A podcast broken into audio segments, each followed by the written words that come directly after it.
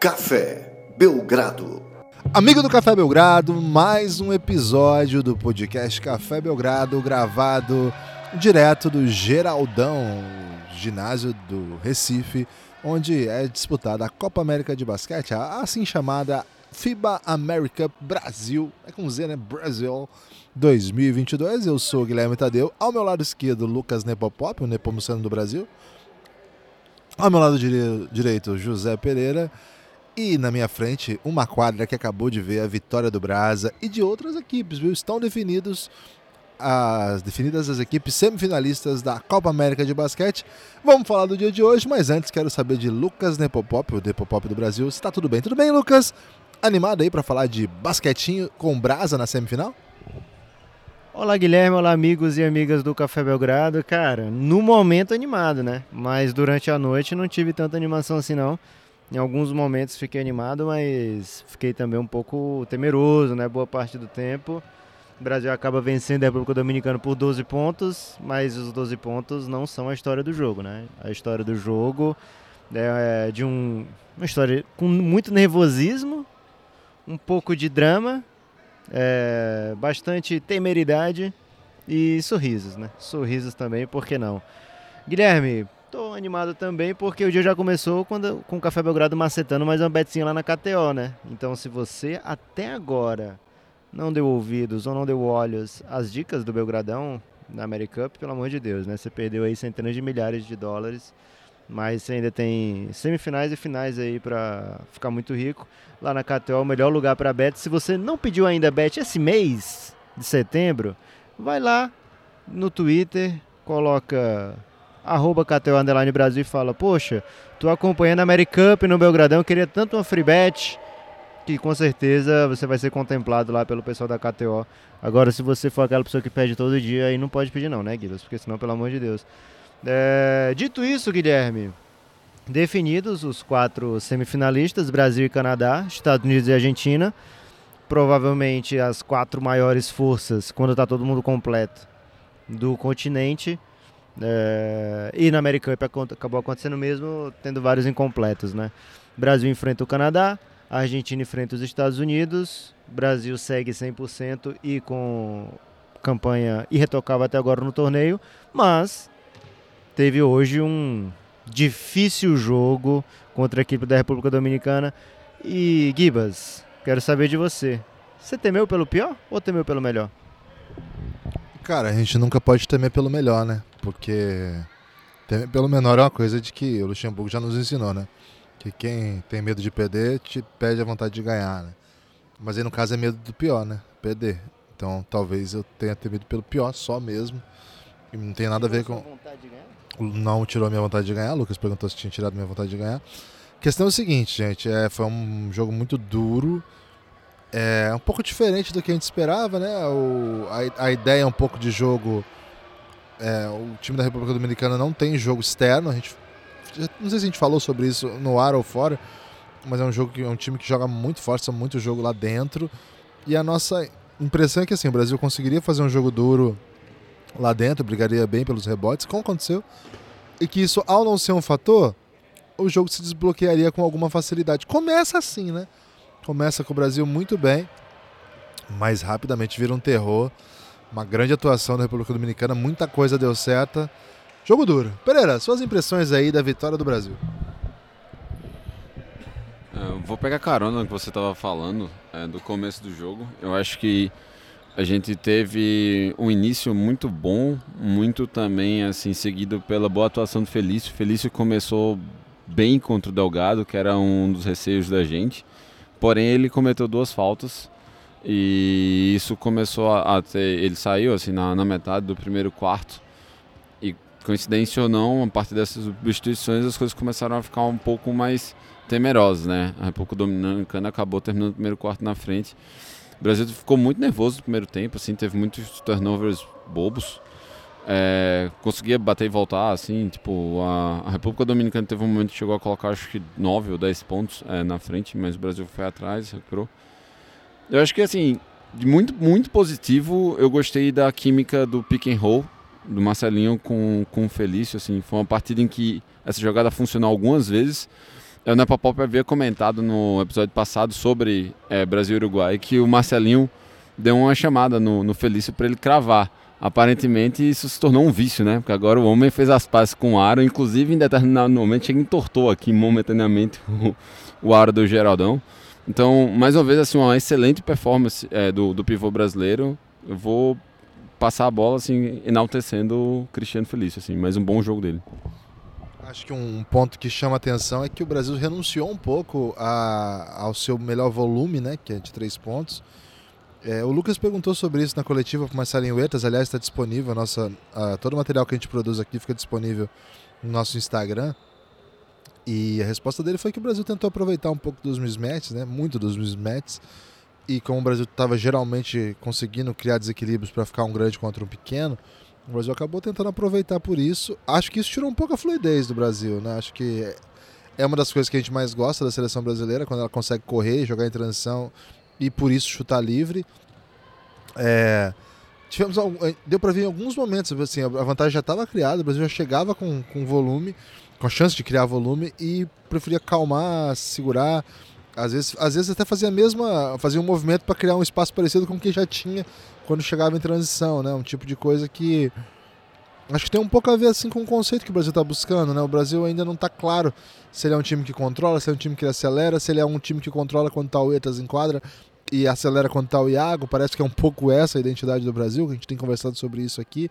É um time que é muito multifacetado e tem alternativas de várias maneiras, né? Isso tem servido para resolver problemas nos jogos é, mas de alguma maneira também apresenta como uma, uma questão, né? De como que você vai lidar, como, como criar conceitos de jogo que você consegue imprimir durante os 40 minutos, né? Então, de um lado, isso é um, é um, ótimo, é um ótimo remédio, porque soluciona muitos e muitos problemas, mas acho que às vezes isso pode causar algumas situações que, que não são tão benéficas.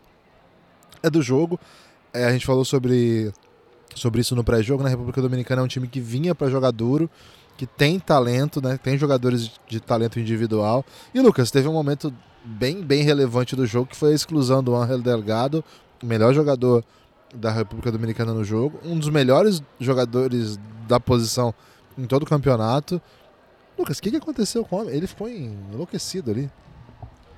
Cara, discordo, craque. Sem meio sem contexto, estou discordando, mas assim, acho que o Angel Delgado não vinha fazendo um grande jogo, né? Acho que ele estava sofrendo bastante com o Cristiano Felício, sofrendo até mesmo com as trocas né, que o Lucas Mariano impunha na, no, no ataque. É, então, assim, eu acho que ele não estava sendo o fator decisivo do, do Brasa andar refletindo né, para a República Dominicana.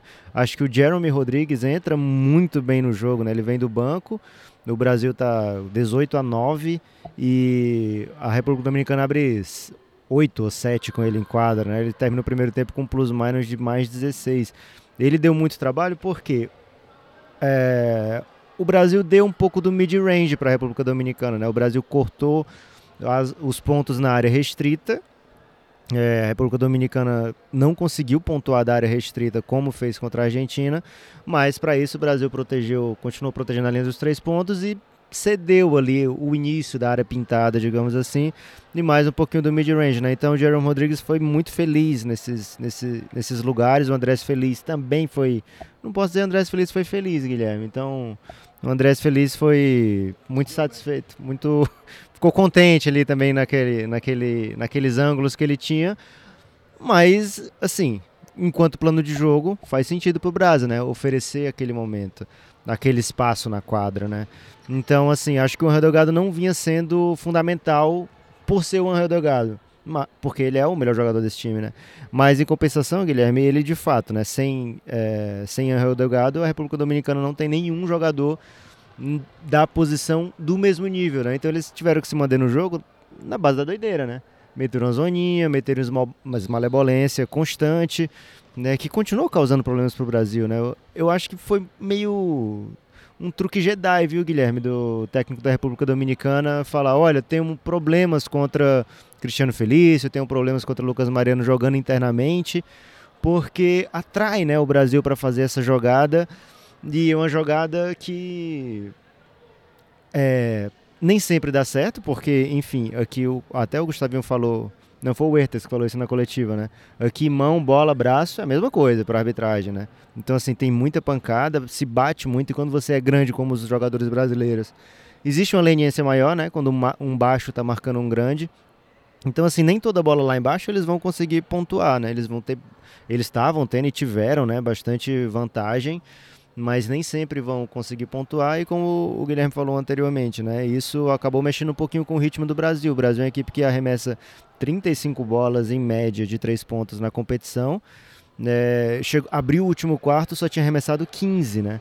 Então a República Dominicana conseguiu travar, conseguiu segurar o Brasil. Acho que o plano de jogo da República Dominicana era essa, né? Tirar o volume. Tiraram o volume do Iago também, colocando os melhores marcadores de um contra um de armador, né? Que é o Bautista. É, meio casando. Entrou o Iago, bota o Bautista, né? Vai marcar a quadra inteira, não vai deixar o Iago acelerar o pace.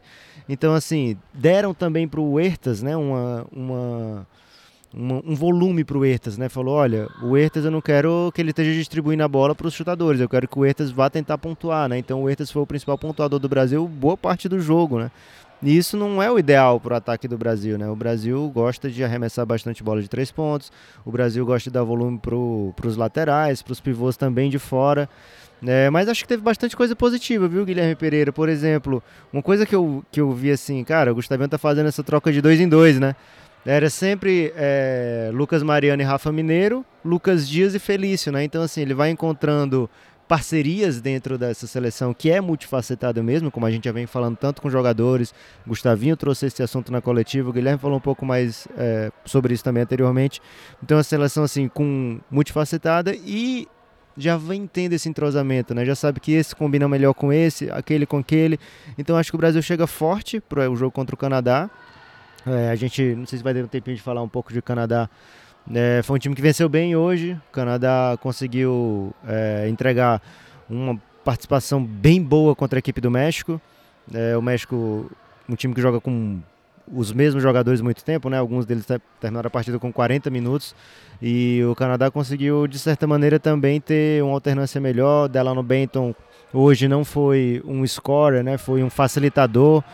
Então, é uma equipe que cresceu durante a competição. Não é o time que o Brasil pegou na primeira partida, né? Então vai ser um matchup bem difícil, um jogo bem duro.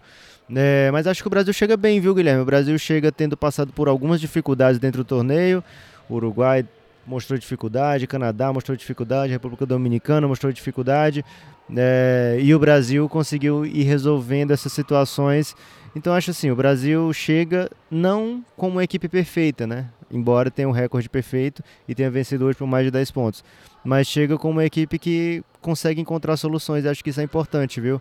Mais uma vez, um bom trabalho aqui da torcida. É, todo mundo que veio, né? Não estava o ginásio lotado, mas todo mundo que veio fez muito barulho, é, interagiu bastante. Então acho que isso vai criando também identidade, né? Com a seleção e, e o time, como o time da casa.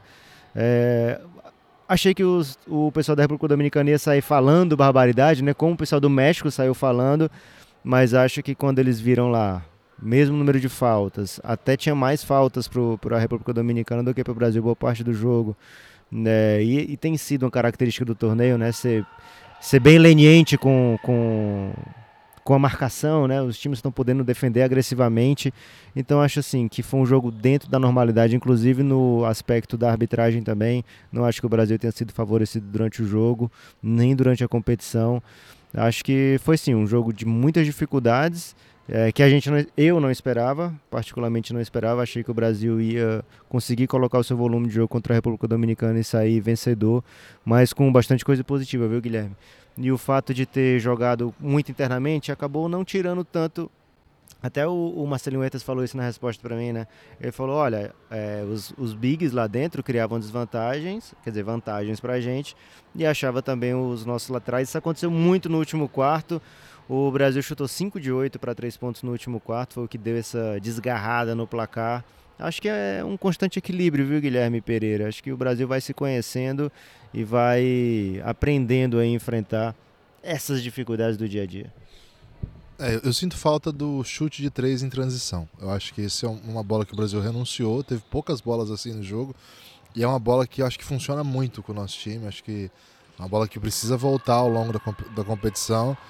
É, talvez não tenha feito tanta falta hoje, mas assim, é, Acho que hoje o jogo se resolveu duas vezes, né? No começo, que parecia que o Brasil, o Brasil botou uma run muito bonita, é, e aí o Brasil encontrou problemas. E acho que quando volta, o Brasil também não volta tão bem, mas encaixa, tem uma sequência boa já um pouco antes é, da, da exclusão do Delgado, que teve o Felício como protagonista de novo, né? É, ele foi um fator positivo o jogo todo.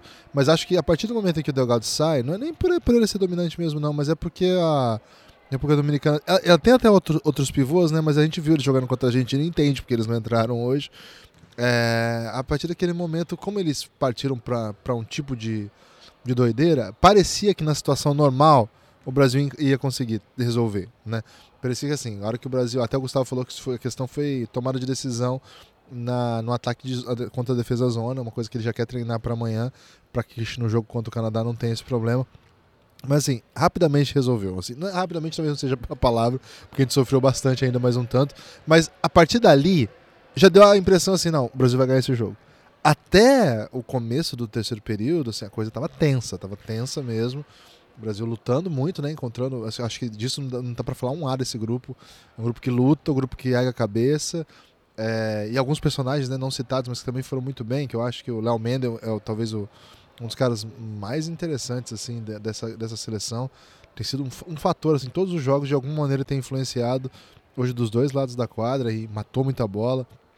Acho que o Lucas Dias teve bons momentos no jogo. Acho que o Iago errou muito, né? Até foi bautistizado hoje. Mas, cara, naquela reação que virou o jogo, ele mata uma bola de três, que esse, esse ginásio explodiu, foi lindo. E é assim, talvez pela televisão e sobretudo porque a, os canais não têm investido muito em captação de som, as pessoas não entendam o que a gente tem presenciado aqui. Mas foi uma coisa assim contagiante, explosiva. A parada foi ensurdecedora.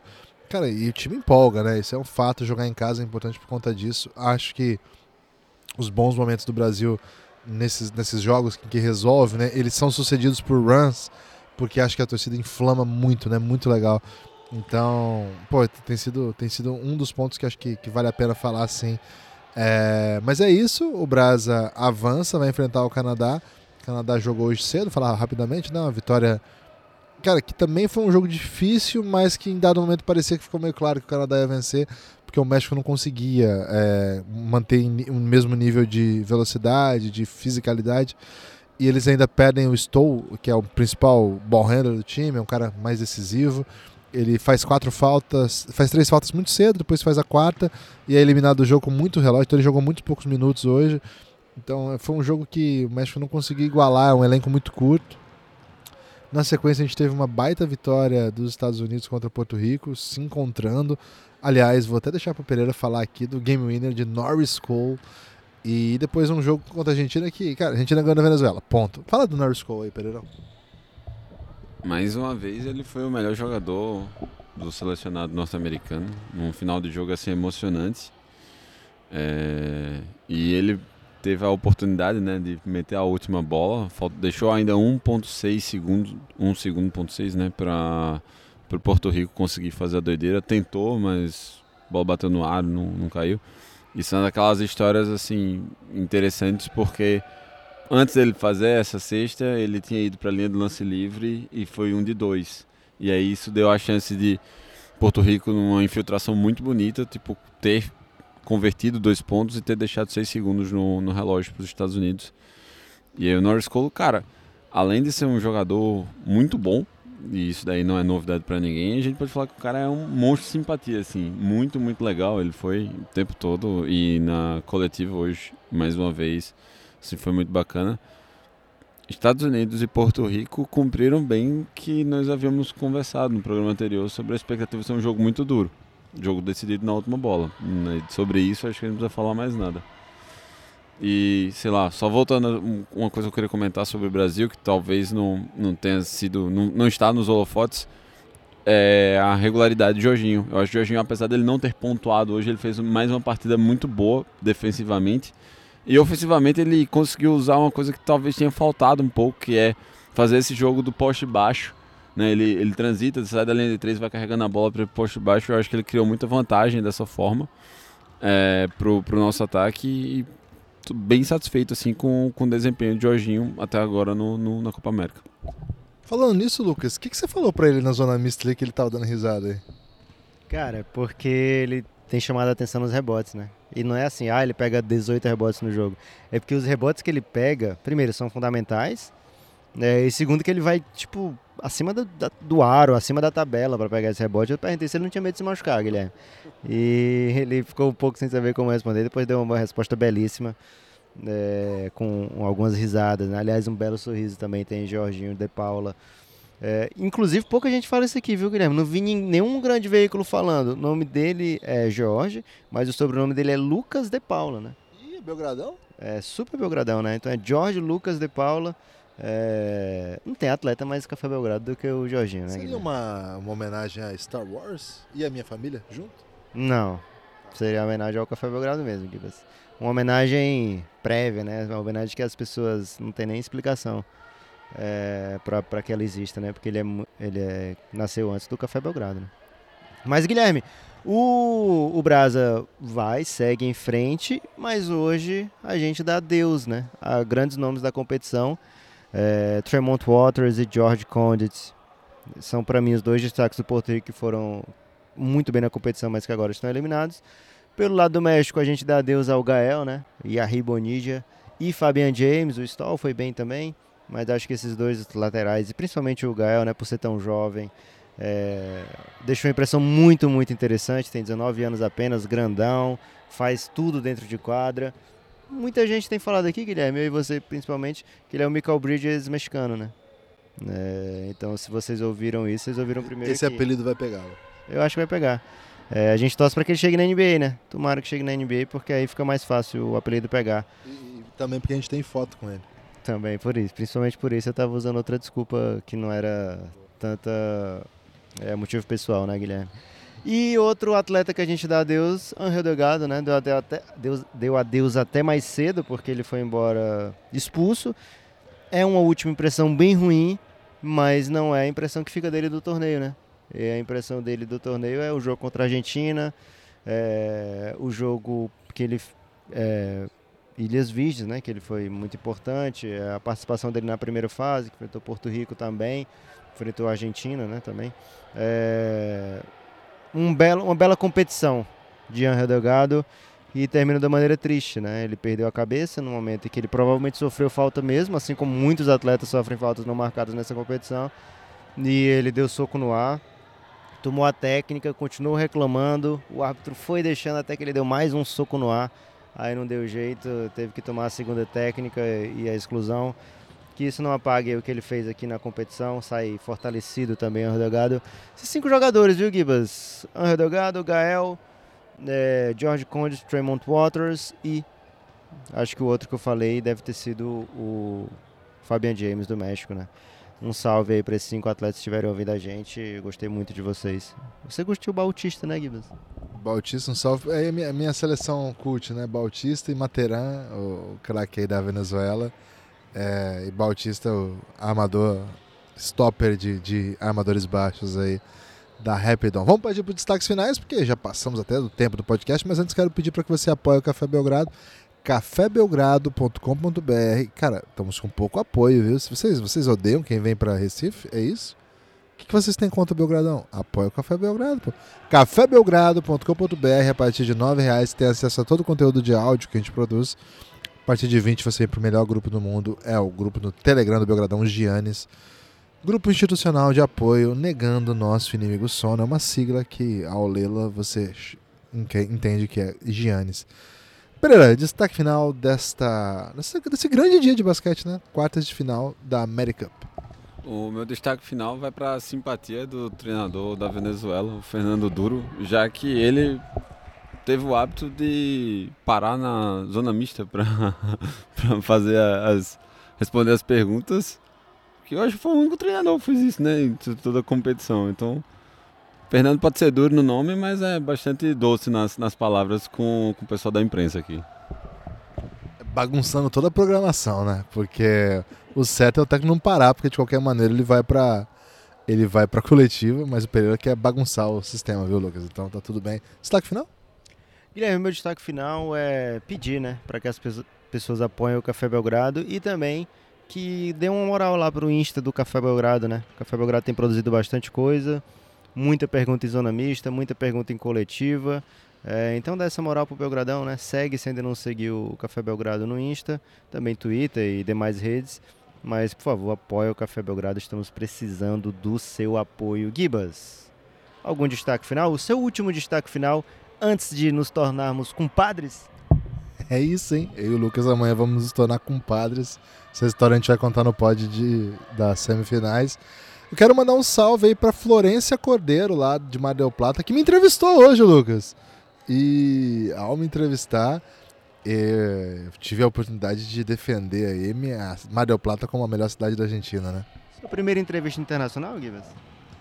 Cara, infelizmente não foi, né? Mas é, é uma a primeira entrevista internacional dada na cidade que tem a maior rua em linha reta do mundo. Essa sim, sem dúvida nenhuma. Tem outro destaque final também, Gibas. Recebemos um presente. Meu Deus, isso aí foi uma dádiva, não é nem presente. É, um NFT físico belíssimo, né? Um card do Luca Doncic pro Gibas, um card do Devin Booker para mim. Lindíssimos, obrigado André Casado. Chorem solteiros e solteiras, viu? André Casado é demais. Mas, é, cara, além dos NFTs físicos, Gibas, que beleza, que linda carta, que depoimento. André, valeu, hein? André, fiquei comovido aí com a sua carta. Muito obrigado. É, e é isso. Siga o Café Belgrado nas redes sociais. Entra no nosso Twitter lá que tem essa entrevista, viu? Tem lá em áudio eu falando portunhol. Inacreditável, viu? Peço perdão aí pra, pra quem for ouvir. O Instagram também tem muito conteúdo, conteúdo de montão, assim. Né? Todo dia tem 10, 15 vídeos novos. Talvez tenha exagerado um pouco, mas mais de 5 são. Então entra lá, dá essa moral pro Belgradão, cafébelgrado.com.br. Valeu? Forte abraço e a gente se vê por aí.